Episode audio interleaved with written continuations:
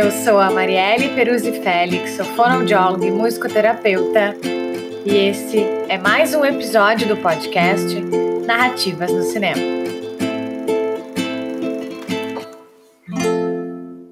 E tu que está chegando agora, deixa eu te contar. Esse podcast é independente, ele está disponível no Spotify e no YouTube. Ele é criado e roteirizado por mim, ele é composto de leituras em voz alta de textos meus, relacionando cinema brasileiro, fonoaudiologia, psicanálise, sujeitos, sociedade e cultura. E além das leituras em voz alta, o podcast vai ter também participação de convidados para encontros debates. O Narrativas no Cinema agora tem uma playlist no Spotify com as músicas referenciadas nos episódios. E hoje a gente vai ter esse encontro debate lindo com a Pati. Dá um oi aí, Pati. Oi, Marim. Oi. Com a tudo bem? A Anne também vai participar aqui com a gente. Oi, Anne. Oi, pessoal. Oi, Mari. Oi, Pati. Oi. E hoje esse episódio ele é muito especial. Ele vai contar com a Anne, além dela participar com a gente, conversando, ela vai ser intérprete aqui da nossa conversa. E tu também pode acompanhar o episódio fazendo a leitura da legenda no YouTube. E hoje, no episódio de número 17, eu vou ler um trecho do meu texto Escutas para Surdez. Curta-metragem Crisálida. Acende a luz. Está escuro e eu não te escuto. Maria Solé. Abre as asas, dá um pulo. Sai de dentro do casulo. Seja luz onde há escuro, construindo um bom futuro. Oh, borboleta, tão colorida, me diz o que que eu faço para ser assim bonita. Que essa vida é tão corrida. E tudo que eu quero é que ela seja mais florida. Banda Flor de Sal.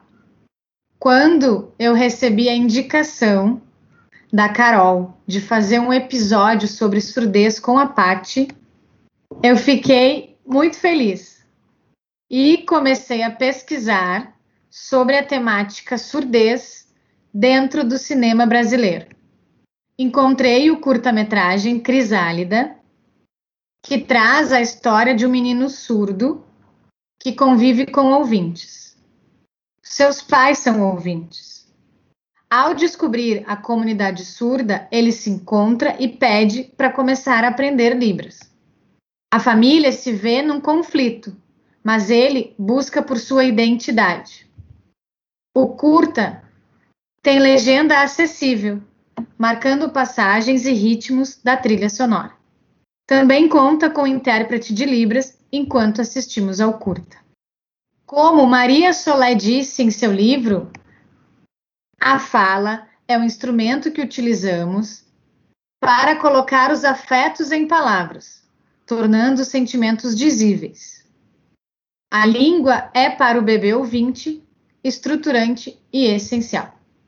Trago também uma passagem do que a Patti disse no seu livro. A linguagem, seja ela qual for, língua oral ou sinalizada, constitui-se em um meio da língua, um meio linguístico, que oferece o elo entre o indivíduo e o grupo social, formando assim uma rede de comunicação e relacionamento, compartilhando interesses ou preocupações mútuas e atingindo um objetivo comum, desde que todos o entendam.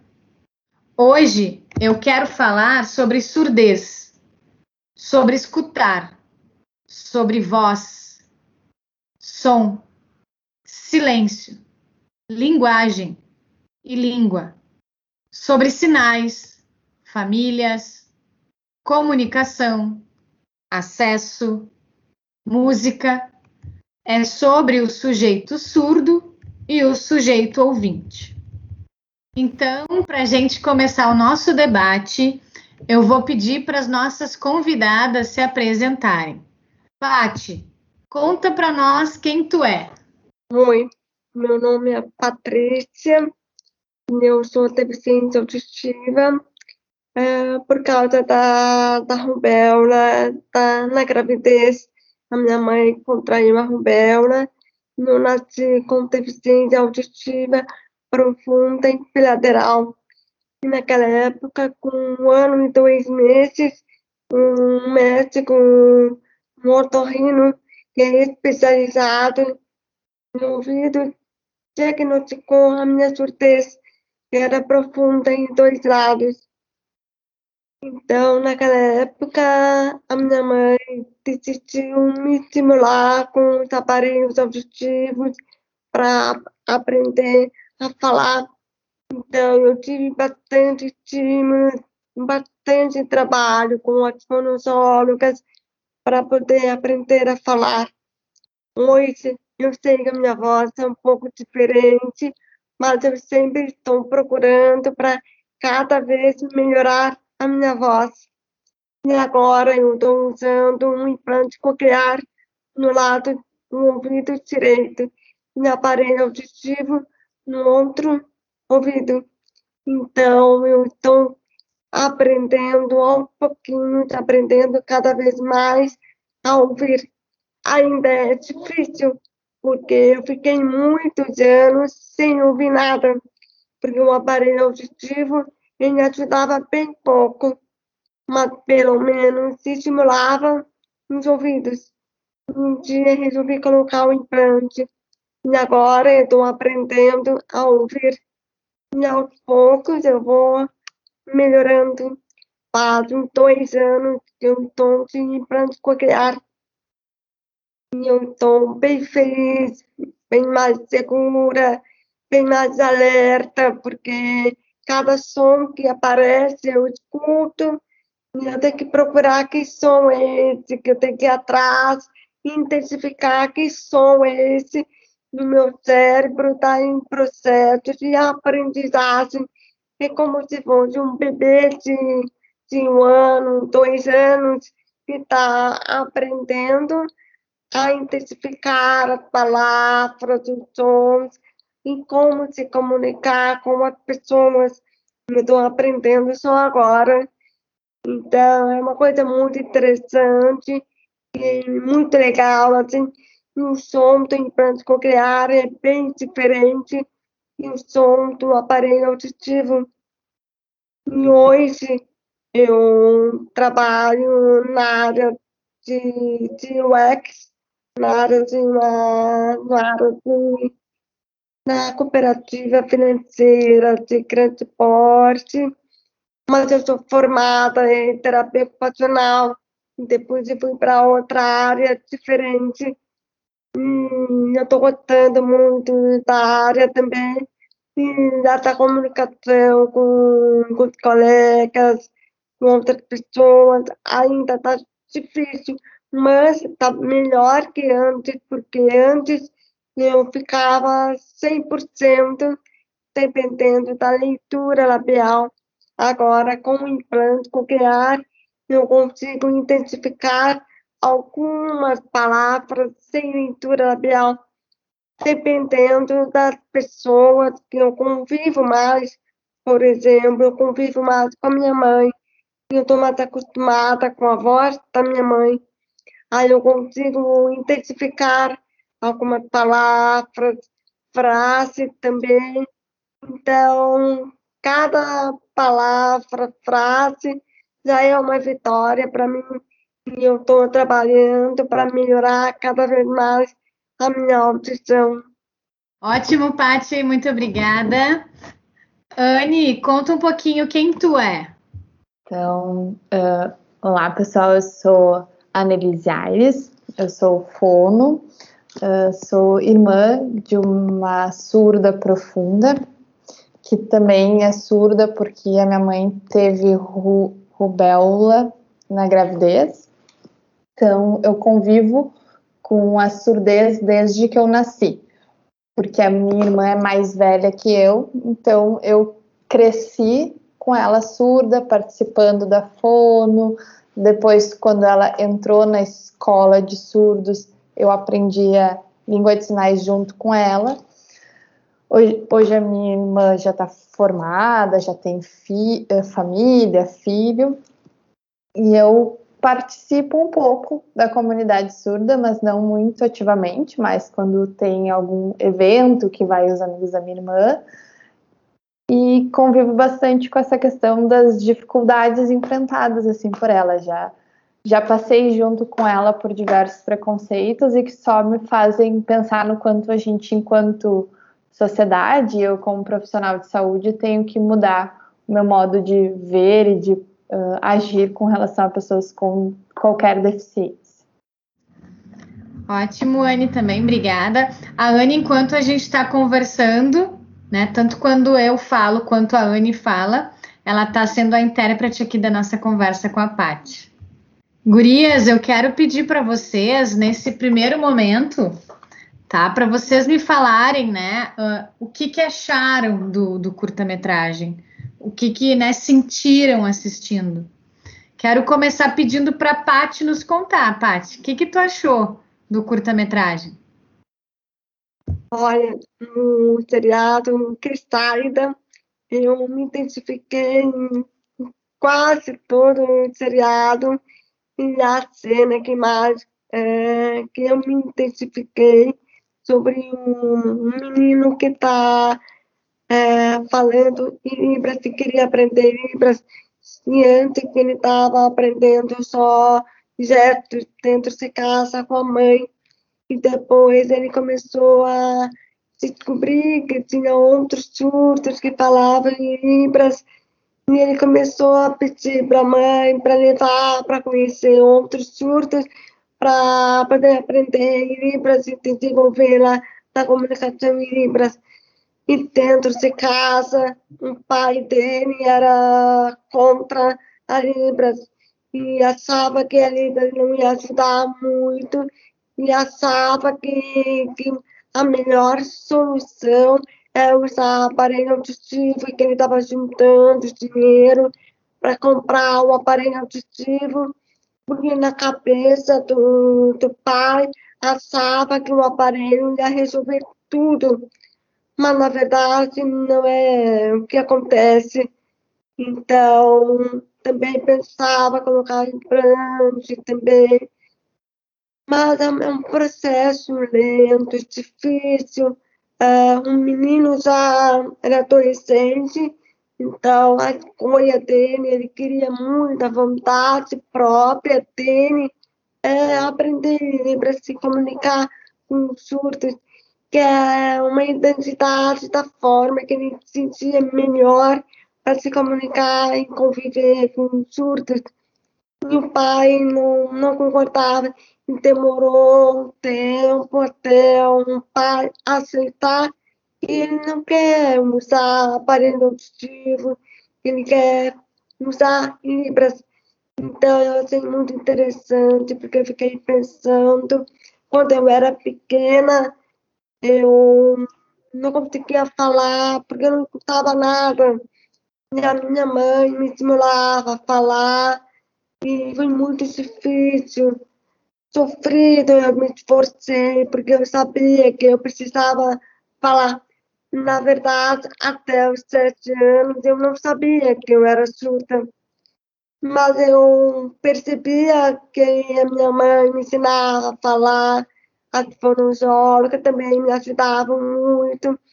Minhas fonos usavam meu tato, as minhas mãos, para tocar na garganta, para poder sentir a vibração de cada letra para que a gente pudesse aprender como pronunciar cada letra e as palavras também. Então, eu usei meu tato com as mãos, tocando na garganta das fonoaudiólogas. Aí eu fui aprendendo a falar.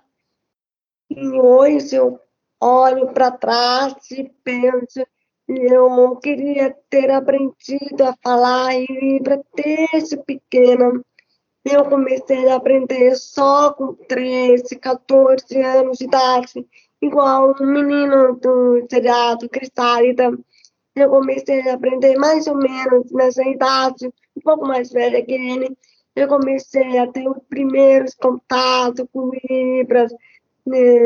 Tinha um projeto numa escola que estava dando aulas de Libras. E aí eu e a minha mãe resolvemos inscrever para aprender Libras, porque naquela época eu estava sofrendo muito na escola, porque eu estudava escola regular, normal.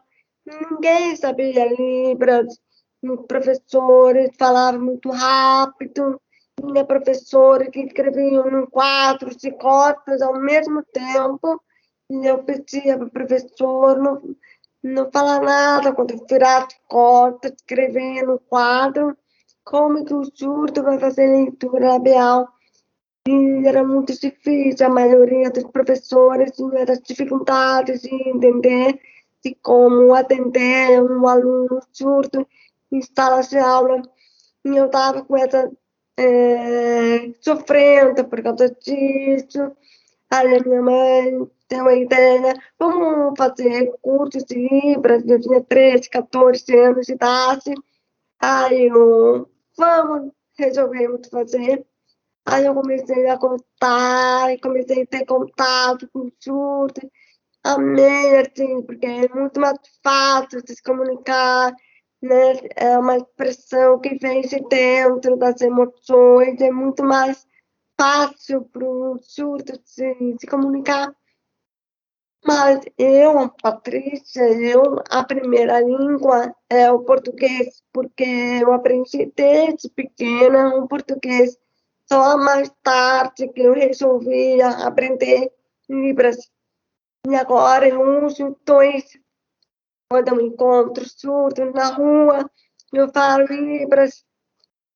Se for 20, eu falo normalmente então, eu me identifiquei muito com essa parte do Cristálida, que hoje eu estava pensando que é muito importante nas escolas, todas as escolas regulares, escolas normais, precisam ter crianças com deficiência, com surdez.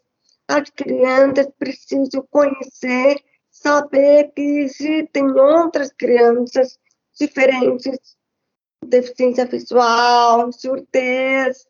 Então, se as crianças não sabem, mais tarde elas, não, não vão saber como lidar com aquela pessoa com deficiência auditiva, que é muito mais difícil. E segundo, também é muito importante a família dentro de casa ensinar a criança ouvinte, mostrar que tem crianças surdas que não escutam nada. Por exemplo, ontem eu fui na casa de uma. Eu fui junto com a minha amiga na casa de uma prima dela. E a prima dela tem uma filha pequena de 5 anos de idade. Ela me olhou e escutou minha voz a criança perguntou para ela por que, que ela fala diferente. Aí a minha amiga explicou com calma, explicou para ela. É deficiente auditiva, ela não escuta. Me mostrou o meu implante, o meu aparelho auditivo. Eu acho isso extremamente importante para que essas crianças ouvintes, para que 15 anos, 20 anos, saberem olhar de uma outra forma de ver, uma outra visão, e ver um surto de uma forma natural, não ver uma coisa diferente, uma coisa fora do padrão, assim, e ver uma, algo normal e que pode conversar com o surdo de uma maneira natural, que não precisa ter medo, ter insegurança, que é só conversar, aprender um pouco básico da Libras, mexer a boca, escrever. Então, é importante as pessoas vencerem esse medo de conversar com o surdo, porque para ele parece que o surdo é um bicho de sete cabeças, mas na verdade não é, é uma coisa natural, é uma coisa psicológica, sabe? É uma coisa tão natural, que é só conversar, falar de frente, mexer a boca, falar em libras, escrever. E eu acho que é muito importante. E foi essa parte que mais que, que me chamou a atenção. Muito legal, Pati, né? Te escutar, te assistir falando em Libras, né? E lembrei do teu livro, quando tu fala na tua família, né? Do quanto a tua mãe, a tua avó participaram, né? Como eu te disse, elas te escutaram, né? E buscaram formas de te ajudar, de que tu aprendesse, né? O português, né? Buscaram a fono, a pedagogia, né? Então tudo isso é muito bonito, assim, é uma trajetória dura, né? Difícil. Lendo o teu livro eu me emocionei muito em diversos momentos e também fiquei feliz, assim, do quanto tu teve pessoas que te escutaram, né? E que te auxiliaram, te, te pegaram na tua mão, né? Para vamos junto, a gente né, vai aprender junto contigo. Tem um relato muito bonito da tua avó, né? Que, que me emocionou também bastante. E, e eu achei legal que ela também falou que a casa era toda colorida, né? Com várias coisas coladas para que tu aprendesse, para que tu conhecesse o quanto a visão ela te ajuda muito, né? E que bom. E, e, essa e o tato, né? No livro tu também fala disso, de tu escutar uma música sentindo ela com as tuas mãos, né? Com o corpo, sentindo a vibração da música. Então muito bom assim te escutar, né? E não só na, na fala verbal, quanto na libras né? Muito bom também saber um pouco mais aí de ti e do que tu achou do Crisálida. Realmente, ele é um curta-metragem bastante importante da gente falar e também falar sobre isso, quanto preconceito tem na sociedade. Às vezes as pessoas não sabem como falar, né, como chegar, mas o quanto a gente tem que estar aberto para escutar, né? E, e é isso, não é ficar de costas, é estar tá junto, olhar de frente e tentar se comunicar e tentar ver qual que é a melhor forma daquele sujeito falar com a gente, a gente falar com ele. Como a gente tem, né, que se colocar cada vez mais aberto, né? E, o, e esse episódio também do podcast é para que a gente possa falar disso e que olhar com melhores olhos, escutar com melhores ouvidos a surdez né? Sim, muito importante da é, estimulação visual do, do surdo. Eu aprendi mais essa parte visual, que falou da minha avó, minha mãe me ajudava muito também de colar é, cartolinas com palavras, por exemplo, cozinha, geladeira, mesa a casa toda era cheia de palavras para que eu pudesse aprender um quanto antes, aprender a ler e também aprender a falar e pronunciar as palavras. E aí eu fui aprendendo, demorou. Eu comecei a aprender a falar com cinco anos de idade, e foram as primeiras palavras que eu comecei a falar. E antes foi muito difícil e a minha mãe falou assim, que parecia tipo uma boneca que não respondia nada, porque eu estava num processo de assimilação e eu precisava assimilar com calma para depois poder me expressar. E a partir dos cinco anos eu comecei a me expressar cada vez mais e fui desenvolvendo da minha forma, do meu ritmo e aí, cada vez mais eu estou me esforçando para cada vez melhor, para me expressar e se comunicar com o mundo.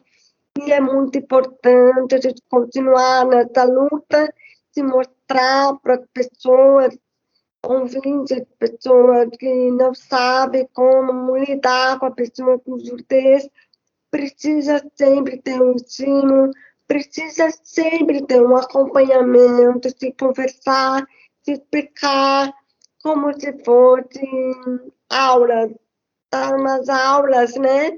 Se explicar que não é tão difícil assim, que é só se aproximar, ter essa força de vontade, de uma forma natural, de conversar com o surdo, não precisa de medo. Por que se continuar com medo, se afastar do surdo? O surdo se sente excluído, se sente sozinho, né, da solidão, não faz bem para o surdo. Então, eu já vi muitas palestras explicando para pais de surdos, fonoaudiólogos, pedagogos, pessoas da área de, de saúde também é super importante. E no hospital, imagina, já aconteceu comigo quando eu levei uma amiga no posto de saúde, porque ela não estava muito bem. E aí entrou um surdo que não falava nada, só com Libras. E aí a enfermeira viu eu falando Libras, me chamou para ajudar, porque no de saúde não tinha ninguém, é um profissional que soubesse Libras, para perguntar, para saber o que, que aconteceu, qual é a dor, né? Os detalhes do que estava acontecendo. Então, profissionais de saúde todas as áreas de profissão. Eu acho super importante ter essa consciência que, que vai acontecer um dia vai acontecer se receber um surdo. Estar preparado de como se comunicar com calma, com naturalidade e sem medo. Exatamente. E seguindo, né, Paty, no que tu está dizendo, Queria saber da Anne o que, que ela achou, né, desse curta aí do Crisálida. Eu vou pedir desculpa para Pati, mas minhas libras eu tenho dificuldade de falar e traduzir junto. Então vou falar e mexer bem a boca para te ajudar a entender. Um, se eu tivesse que retratar minha vida e da minha irmã num filme, acho que o Crisálida mostraria todas as cenas importantes da nossa vida. Uh, assim como a Paty, assim como o menino do filme, a minha irmã estudou em escola regular até os 14 anos. A gente foi colegas de turma da minha primeira, meu da minha primeira quinta série, porque ela repetiu todos os prés, depois ela repetiu a primeira série, e aí a gente, nos nossos quatro anos de diferença de idade, a gente se encontrou na escola. E depois que eu entrei, ela foi seguindo comigo. Então, a minha irmã foi para uma escola de surdo só com 14, 15 anos. E eu senti, uh, vendo filme, eu me dei conta de tudo que ela passou na escola, que naquela época eu não tinha tanta noção. Foi o que eu comentei com a Mari antes. Eu acho que eu demorei uns sete, oito anos da minha vida para eu entender que a minha irmã era surda e que ela era diferente de mim porque para mim ela era minha irmã e a gente brincava como irmãs. Normal. E os nossos primos todos brincavam. Então, quando criança, essa participação da minha irmã na família era tranquilo, porque criança não se comunica tanto, né? Mas conforme ela foi chegando mais próximo da adolescência, os desafios da comunicação uh, apareceram mais. Acho que daí eu me dei conta que a gente era diferente. Eu também comecei a entender melhor as situações. Uh, eu achava cansativo e chato, por um lado, que ela era minha colega de turma, porque eu tinha que passar todos os temas e todas as atividades que ela não tinha dado conta para minha mãe, para minha mãe ajudar ela. Mas ao mesmo tempo eu sentia que eu podia ajudar ela um pouco na interação com os colegas. Foi bem traumático quando ela teve que trocar de escola, porque a escola ficou uns 7, 8 anos com ela, prometendo para meus pais que iriam se adaptar para incluir ela. E quando ela chega na quinta série, que aí tem vários professores, a escola praticamente expulsou ela, porque eles não tinham conseguido se adaptar e não dariam conta. Então foi um momento de grande trauma para os meus pais e eu saber que os meus professores excluíram a minha irmã foi um trauma grande para mim, que afetou até no meu aprendizado, porque aquela professora que foi tão forte na expulsão da minha irmã eu não conseguia aprender mais nada que ela ensinava. Meus pais, assim como da Paty, sempre. A minha irmã foi protetizada com seis meses de idade. E comprar um aparelho foi feito rifa, foi, uh, foi um grande esforço da família para que ela botasse um aparelho auditivo. Então, o esforço era que ela falasse. Uh, eu cresci então numa casa que tudo tinha nomes. Uma vez um amigo do meu pai perguntou: "Vocês não sabem o que isso é uma porta?" E a mãe, não, a gente sabe, mas é para Nanda ler e saber que é uma porta e conseguir falar porta. E a minha mãe treinava, assim como a da Paty, com a minha irmã para ela falar. Então, a minha primeira palavra não foi o papai e mamãe, a minha primeira palavra foi sapato, porque naquela semana a minha mãe estava ensinando a minha irmã a dizer sapato, e a minha mãe ficava sapato, e eu prontamente papato. Então eu até fui, uh, aprendi a falar muito cedo porque eu tinha um estímulo de, eu era quase uh, uma terapia de fono em casa. Quando a minha irmã foi para a comunidade dos surdos, foi para escola de surdos, meu pai teve uma grande resistência e não quis ir aprender língua de sinais, porque ele achava que isso ia trazer grandes dificuldades para minha irmã na socialização e eu e a minha mãe fomos aprender. Eu acabei daí assumindo o posto de intérprete da família. Uh, o resto da minha família acha até hoje que a minha irmã entende bem eles, e eles falam assim, e ela concorda, e eles acham que ela está entendendo tudo. Então, assim, eu me identifiquei muito, até na cena que o menino fica fazendo assim e sorrindo, a minha irmã e meu cunhado fazem a mesma coisa para os ouvintes que acham que eles estão entendendo. Então, eles ficam, aham, uh uh -huh, e sorrindo e concordando, né? Então as pessoas às vezes tão, acham que estão conversando com eles e eles não estão entendendo nada. Então tudo isso eu senti assim, a questão do pai uh, negar a língua de sinais foi o meu pai que negou, a minha mãe viu isso como bom, a gente precisa de uma opção agora, ela precisa continuar aprendendo e ela precisa socializar, porque chegou na fase dos namoros e era muito difícil para ela surda se relacionar com o ouvinte, ela estava numa turma de menores, então ela estava querendo outras coisas e ela estava numa turma de crianças pequenas, porque ela estava na minha turma, né? E a gente tem quatro anos de diferença.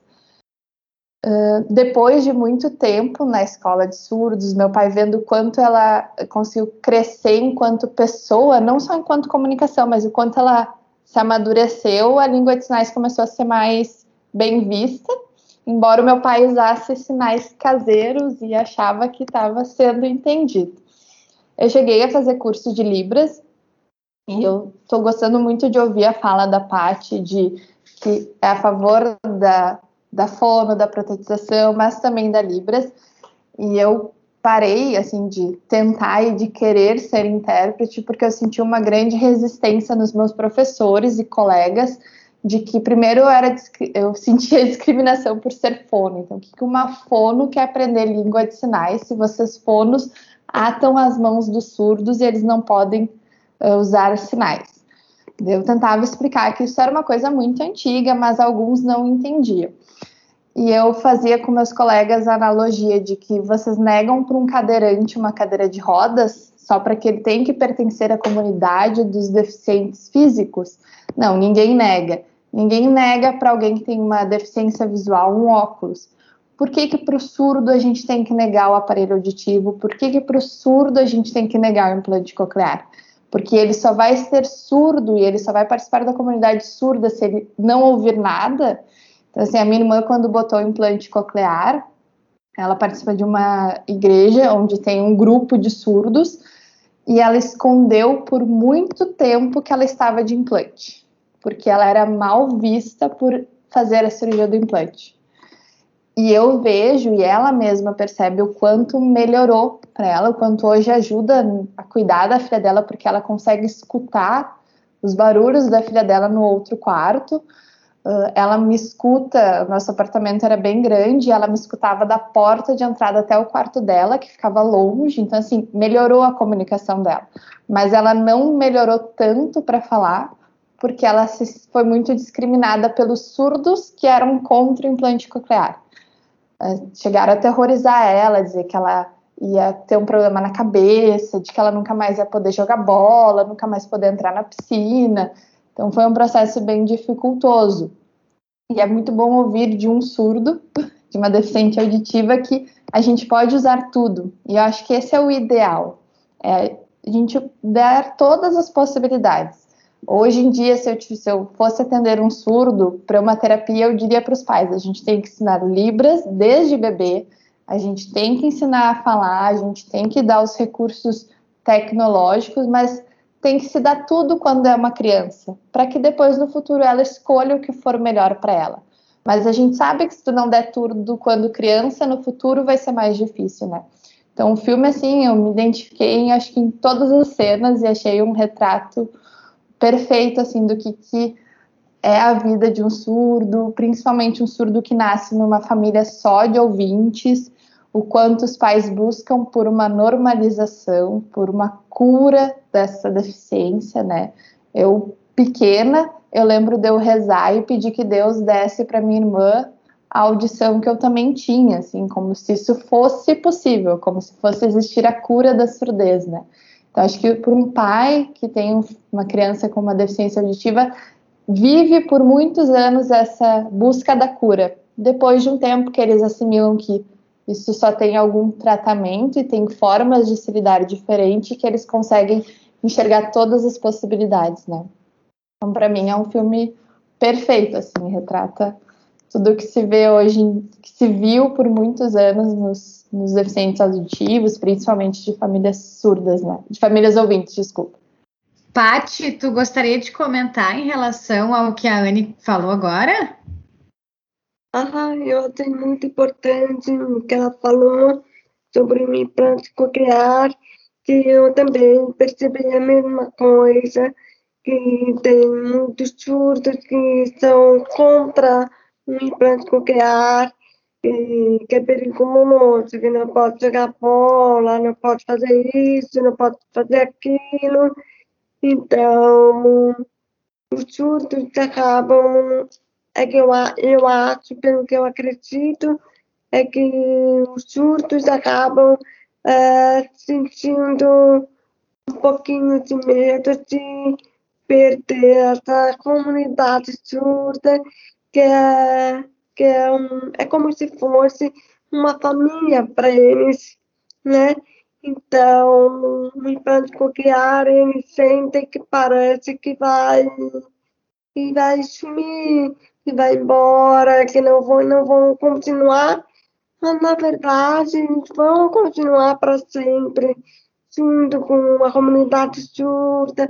Eu continuo falando com Libras, eu não deixei a Libra de lado por causa do implante coclear. Eu sempre é, eu vivo em dois mundos diferentes no mesmo lugar. Então, isso é muito importante, essa flexibilidade, né, de, de respeitar o outro, né, o que, que é melhor para o surdo, o que, que é melhor para a família, e eu acho que tem, até hoje, tem muita resistência, né? De, dos surdos, eles, eles querem se proteger, continuar com essa geração para as próximas gerações de surdos, continuarem com a língua de sinais e achando que a coclear vai tirar isso. Mas, na verdade, não vai tirar que eles vão continuar na comunidade surda. Eu acho tipo, muito importante que a tua irmã mostrar para eles que ela vai continuar junto, sendo amiga deles, vai continuar falando libras, que não precisa ter esse medo, né, de, porque mostrar um, eu mostro um plano e morto para pessoas, morto para surdos também. Alguns surdos, ai, nossa, que horror, por que, que ela fez um implante, né? Não, eu fui uma escolha minha, porque para mim é, eu acho muito importante ouvir para facilitar no, no dia a dia. Mas tem outros surdos que acham que o implante coclear é para entrar no padrão na, da sociedade, buscar, forçar, não tem uma palavra correta para isso, mas, tipo, forçar um surdo a te incluir numa sociedade padrão, que é ouvir. Então, a gente não tem que pensar nisso, a gente tem que pensar no que é melhor para nós. Cada um passa pelo seu processo, cada um aprende como acha melhor. Tem alguns surtos que eu conheço que colocaram implante e não querem continuar usando implante porque com medo de perder os amigos. Aí eles tiram o implante e falam para os amigos que não usam mais o implante porque quer continuar. Os amigos surdos. É, uma, é um assunto bem delicado, é um assunto que é muito importante continuar conversar sobre isso, discutir sobre isso com calma, com paciência, que as coisas vão evoluindo aos poucos, até que no mundo dos surdos, no mundo dos ouvintes, se incluir também tem surdos que falam só através das libras e surdos que, que falam, que só são oralizados, que só falam. Eles se separam totalmente. Então, na minha opinião, os dois devem se unir grupo e entender um outro também. Não dá para fazer essa separação, eu acho, na minha opinião.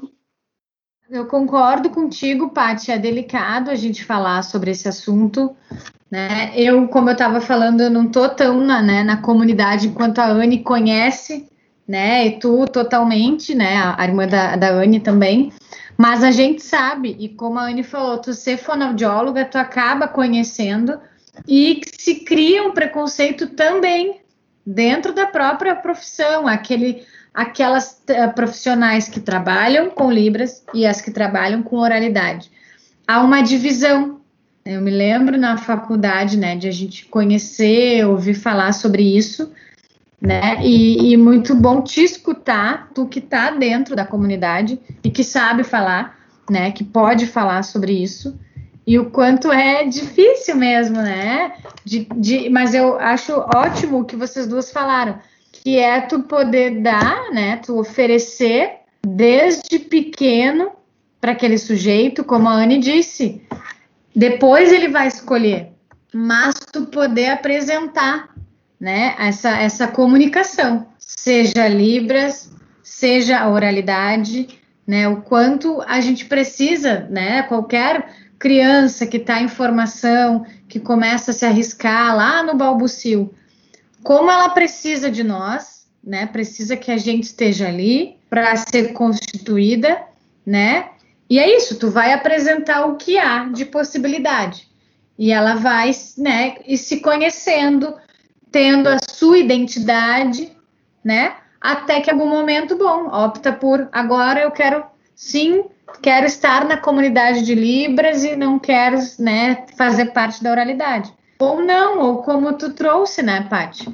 E acho que e o curta é muito isso, né? O quanto aquele menino cresceu num, né, numa família, em um local de uma sociedade ouvinte, e no momento que ele se viu né, com pessoas ali falando Libras, o quanto ele se identificou e quis fazer parte daquilo. Né? E como a Anne comentou, existiu uma resistência familiar, como ela também viveu. E quão bonito é da gente poder, né? E, e, também há uma das propostas aqui que a gente possa, com o filme, ser o meio do caminho da conversa, né? Que a gente vai vendo que não só na vida real e não só na ficção, tudo, né? Acontece, a gente vê, a gente se vê no que a gente assiste também, né? E com isso eu quero falar, né? Desse segundo momento que na verdade eu acho que vocês já foram comentando trechos, cenas que vocês assistiram, que mais chamou atenção, ou que relacionou a sua vida, o que já passou. Um pouco vocês já falaram, então queria pedir para vocês duas, né? Bate, começando de novo por ti, vamos fazer esse bate-bola. Algo, né? Tu já fez, tu já comentou, mas tem algo assim de alguma cena que quando eu conversei contigo, bah, né, de tu escolher uma cena que te chama a atenção de algo muito parecido com o que tu já viveu ali que tu viu no Crisálida? outra parte, que uma outra cena que eu senti que me intensifiquei mais, a outra parte eu me intensifiquei também, assim, é, como eu não estou aprendendo a ouvir, antes eu não ouvia nada com um aparelho auditivo, então eu sentia, uh, até hoje eu sinto que dependo da, das pessoas, teve uma parte do, do filme que mostra dentro da, da boate e tem dois surdos conversando na, na boate. Não está ouvindo nada, só a vibração da, da música dentro da festa. Aí, atrás dos surdos, eles não estavam vendo, começou a briga. Aí, um cara atirou a garrafa de vidro e aí o funcionário que fazia bebidas, as coisas, sabia que os dois eram surdos. A garrafa estava indo em direção a ele. Podia pegar a cabeça dos do surdos não estavam vendo nada, escutando nada, não perceberam nada. Aí o que o funcionário fez? Pegou duas cabeças dos surdos, baixaram no, no balcão para proteger, para que a garrafa não batesse na, na cabeça deles. E eu já disse muitas vezes, tipo, eu não, não escutei nada, se tem uma pessoa junto comigo, um ouvinte, acontece alguma coisa meio perigosa, eu não ouvi nada, não percebi nada. Aí a pessoa me pega para me proteger, para não cair, para não acontecer. Aí eu demoro, pergunto para a pessoa o que, que aconteceu, por que tu me pegou, por que tu me puxou. Aí o ouvido me explica, ah, porque aconteceu isso, aqui, papá, me explica. Eu me sinto assim, é, tipo, não é a mesma palavra, eu me sinto meio culpada porque ter bem dentro da pessoa, ouvinte, então, agora está um pouco melhor, porque com o implante eu consigo perceber os sons que pode ser perigoso ou não. Hoje eu consigo perceber. Antes eu não, não percebia nada. Então, a pessoa tinha que cuidar, né? Tinha, tinha, mas era raro isso acontecer, mas eu sentia isso e também dentro da escola, na faculdade que eu fiz, na pós-graduação também fiz. Sempre tinha trabalho de grupo. Aí eu me sentia dependente de uma colega, um colega, um homem, mulher, mas eu sempre dependia de uma pessoa. Eu não conseguia me comunicar com todo o trabalho de grupo então, sempre dependo de uma pessoa para porque tem mais paciência, me explicar. Na maioria das vezes, estavam e separavam atividade para eu fazer hum, e não participar, porque para eles era difícil participar de trabalho de grupo no colégio, era difícil. Então, eles sempre achavam melhor separar atividade para eu fazer sozinha e depois juntar com o trabalho deles. E participar junto era difícil porque precisava ouvir, entender, puxar um fio da meada, juntar para o contexto do trabalho. Então, até hoje, as pessoas fazem isso para ficar mais fácil para eles, mas eu me sinto excluída, porque me faço atividade e eu sempre faço sozinha. Mas estou acostumada, eu sempre aprendi, faço sozinha, mas como eu sou muito comunicativa, me pediam para fazer a apresentação do trabalho, aí quase sempre eu apresentava um trabalho para a turma, e aí eles gostavam eu fazia a minha parte, fazia a apresentação do, do trabalho também. Mas era muito difícil, até hoje é difícil, porque eu também não sei qual é a melhor solução, porque eu também não posso obrigar as pessoas né, se eu participar, porque as pessoas não sabem como me chamar, me falar, traduzir é difícil. Anne, a Paty, né, trouxe então sobre um pouco do filme, um pouco da vida dela, e esse segundo momento é isso, assim, né? Que vocês já falaram, na verdade, né? Mas para a gente começar a ir para esse caminho de encerramento, assim, queria saber então agora da Anne, né? Se alguma outra parte do, do curta, do filme, que ela também chamou atenção, que lembrou de algo que ela viveu. Eu vou pegar o gancho da questão que a Paty falou do, do perigo do surdo não ouvir e não se defender, né? Acho que esse foi sempre o maior medo, tanto dos meus pais, e quando eu comecei a entender meu medo também. A minha irmã é fanática por moto, e ela dirigia moto, então, o nosso grande medo ela era, era, era ela no trânsito, um, não ouvindo o barulho dos outros carros, não ouvindo uma buzina e sofrendo um acidente, até que um dia ela realmente sofreu um acidente bem leve, nada demais, mas foi um grande trauma para minha mãe receber a ligação que a minha irmã estava indo para o pronto-socorro porque tinha caído da moto. Então ela quase que caiu sozinha, quase não se machucou, então esse medo do perigo que ela sofria também agora veio com a gestação dela e com o nascimento da minha sobrinha, que hoje está fazendo dois anos. A gente, no primeiro ano, tinha um medo imenso dos dois não ouvirem a nenê chorar, não ouvirem que a nenê caiu, não escutarem o bebê. E desde, assim, desde os dois, três meses, a minha sobrinha dorme no quarto dela. A gente comprou todas as babás eletrônicas, ganhamos babá eletrônica, para se alguma desse conta. E por incrível que pareça, eles deram conta com o meu cunhado dormindo de aparelho. Então, meu cunhado dorme sempre para o mesmo lado com o aparelho, que daí ele escuta a nenê chorar. E acho que a minha sobrinha aprendeu que ela tem que chorar forte. Então, quando ela tá com alguma coisa, ela chora muito forte, ela grita, que ela sabe que vai ser ouvida, né? Então, a gente foi vendo assim o quanto tem realmente um perigo de não conseguir ouvir, de não conseguir escutar, mas quanto a vida vai achando os seus caminhos, né? Quanto a gente vai conseguindo encontrar os caminhos. E é, foi muito bonito de ver que a minha sobrinha, com acho que não tinha seis meses de idade, ela já mexia muito as mãos.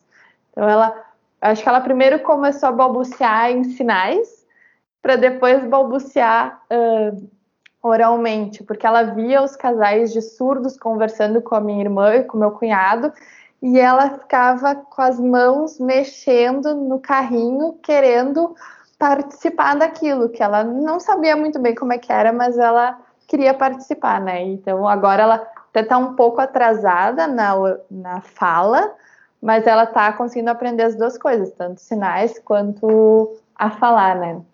Então acho que é isso, a gente enquanto familiar, a gente tem esse medo assim.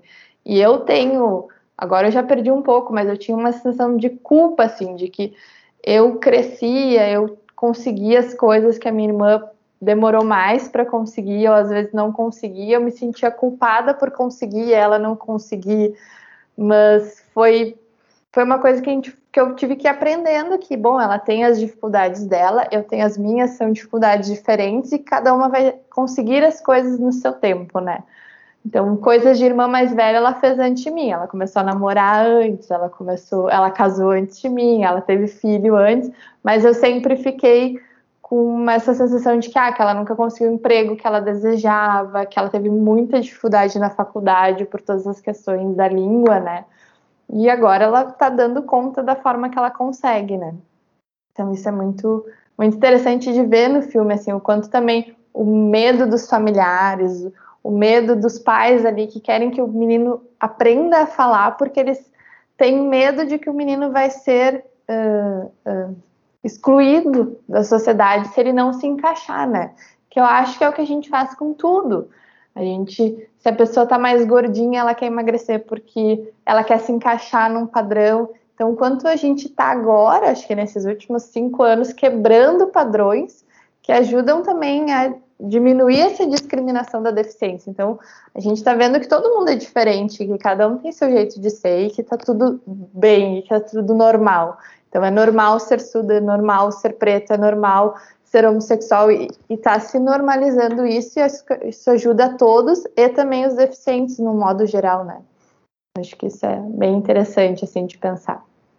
Tem um comentário que eu queria fazer, eu achei muito importante falar, é, que eu percebi as famílias surdas, toda família surda é totalmente diferente não tem medo, não tem insegurança, não tem nada. Toda a família se comunica de uma forma muito natural. Minha pais surdos ensinam libras para as crianças surdas. Então, a família toda surda não tem essa preocupação que um ouvinte, a família ouvinte tem com a criança, com uma criança que é diferente toda a família fica preocupada com o diferente, porque ele é surdo. Se toda a família é surda, é diferente. Ninguém tem preocupação, todo mundo se comunica em Libras, e eles se desenvolvem muito bem, e dá para comparar com uma criança ouvinte, né, se desenvolvendo, e a criança surda, através da Libras, com apoio a família surda, o desenvolvimento é igual.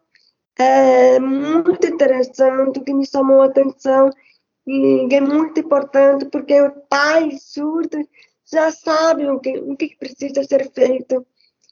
E a família ouvinte, para ele, então, é algo desconhecido, que ele não sabe o que fazer, porque é uma coisa diferente.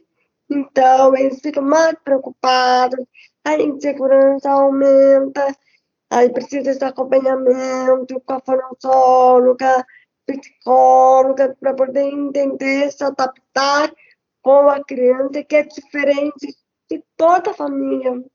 Sim, e, e, e não só, né, Paty, também uh, o que tu falou agora e o que a Anne falou, né, eu vejo que as coisas, elas se encontram, porque independente da, da diferença, o que for de diferente, né? Uh, por exemplo, no curta é a família ouvinte com um filho surdo. Se tu não te implica, tu não participa, tu não ajuda, tu não escuta. Assim como uma criança que nasce com alguma questão de interação social, por exemplo, se tu não te implicar e te comprometer a ajudar aquela, aquele sujeito, que difícil vai ser esse desenvolvimento, né? Então, claro, a família, uma família como tu traz, que todo mundo é surdo, né? Ainda não, não consegue, né, ver perigos porque não escuta, não sabe, não é, né? Não é ouvinte e não sabe que algum som pode ser perigoso, né? Então, assim, tem um outro tipo de preocupação entre eles. Mas a família ouvinte, que é a do curta, eles podem se preocupar, mas ao mesmo tempo eles podem não dar bola se eles não se implicarem. Então, né, estou tentando só fazer essa relação de que tudo o que acontece, tu tem que estar tá ali para aquele outro, né? Poderia ser uma família que não, também não se preocupasse com o perigo, como a Anne falou, eles tanto se, se implicam que se preocupam e foram dando jeito. A tua família a mesma coisa, né? E isso é para as famílias todas né? Seja o que for, né? Que for diferente, o que precisar de uma escuta um pouco maior no sentido de um cuidado, de uma atenção, tu tem que estar tá ali, né? Então é isso também, né? De nada adianta também pai ouvinte que não dá bola para o filho e não se preocupa.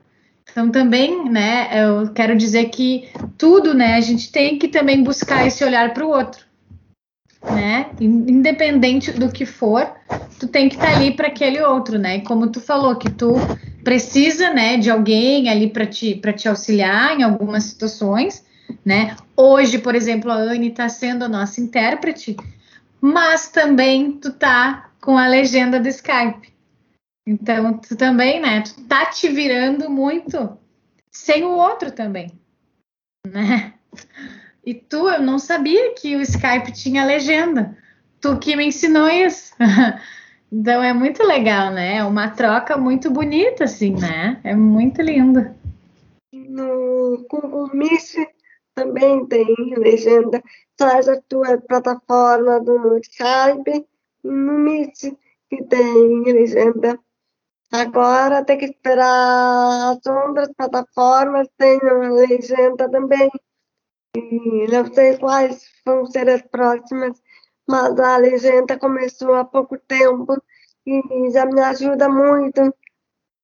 Porque das pessoas que não sabem Libras, aí eu coloco a legenda e eu consigo acompanhar. Não é 100% perfeito, mas dá para entender o contexto Tá ótimo. Complementando, acho que a tecnologia nesses últimos anos tem ajudado muito o surdo, né? O próprio advento do, do WhatsApp, das comunicações, a minha irmã passa o dia trocando vídeos com os amigos com a maior facilidade. Então, ela manda um vídeo falando em sinais, recebe outro, e essa é a troca de áudios deles, é vídeos, e o quanto a tecnologia nos ajuda, né? Hoje tem aquele uh, auxiliar de tradução, então quem quer uh, conversar com o surdo tem várias formas, ele só precisa achar a forma que é melhor para ele e para a pessoa com quem ele está falando. E para cada surdo vai ter forma diferente. Um prefere escrever, o outro vai querer usar um assistente de tradução. Então, a gente só tem que achar a forma de se comunicar com o outro, né? Não importa quem é o outro, como é o outro, a gente tem que se comunicar. Acontece também no WhatsApp, tem pessoas que mandam um áudio pro, pro surdo, e aí o surdo precisa avisar, eu não escuto, pode escrever, aí a pessoa esquece, né? Ah, desculpa, e aí a pessoa escreve para o surdo poder ler, né, entender. Sim, verdade, bem lembrado. Gurias, vocês gostariam de falar alguma coisa nesse, nessa finalização, nesse fechamento? Ou posso começar a caminhar para o encerramento do episódio? Pensando, acho que não, acho que é só, só isso. Eu achei muito legal o teatro, o Cristal, e tenho assistido duas vezes, que é muito importante a gente né, entender, refletir, e eu espero que daqui a 10, 20 anos seja melhor que hoje, porque no passado era pior ainda. Hoje já está melhor, mas tem muito mais para melhorar. E, por exemplo, escolas, né, tem que colocar as crianças com outras deficiências dentro da escola regular. Eu acredito que isso ajuda muito para que as outras crianças saibam que existem crianças diferentes. E aí pode ter um auxiliar, uma pessoa que pode um intérprete de Libras em salas de aula, para que outras crianças vejam que tem surtos, né? E é muito importante para o futuro, para que as pessoas amadureçam e até para o mercado de trabalho e as pessoas lembrarem, ah, eu tive uma colega, um colega surdo, eu aprendi um pouquinho de Libras, aprendi como se comunicar com o surdo. Se não acontecer isso, separar, no futuro as crianças não vão saber que existem outras crianças diferentes, pessoas diferentes, porque afinal de contas todos nós somos somos diferentes, né?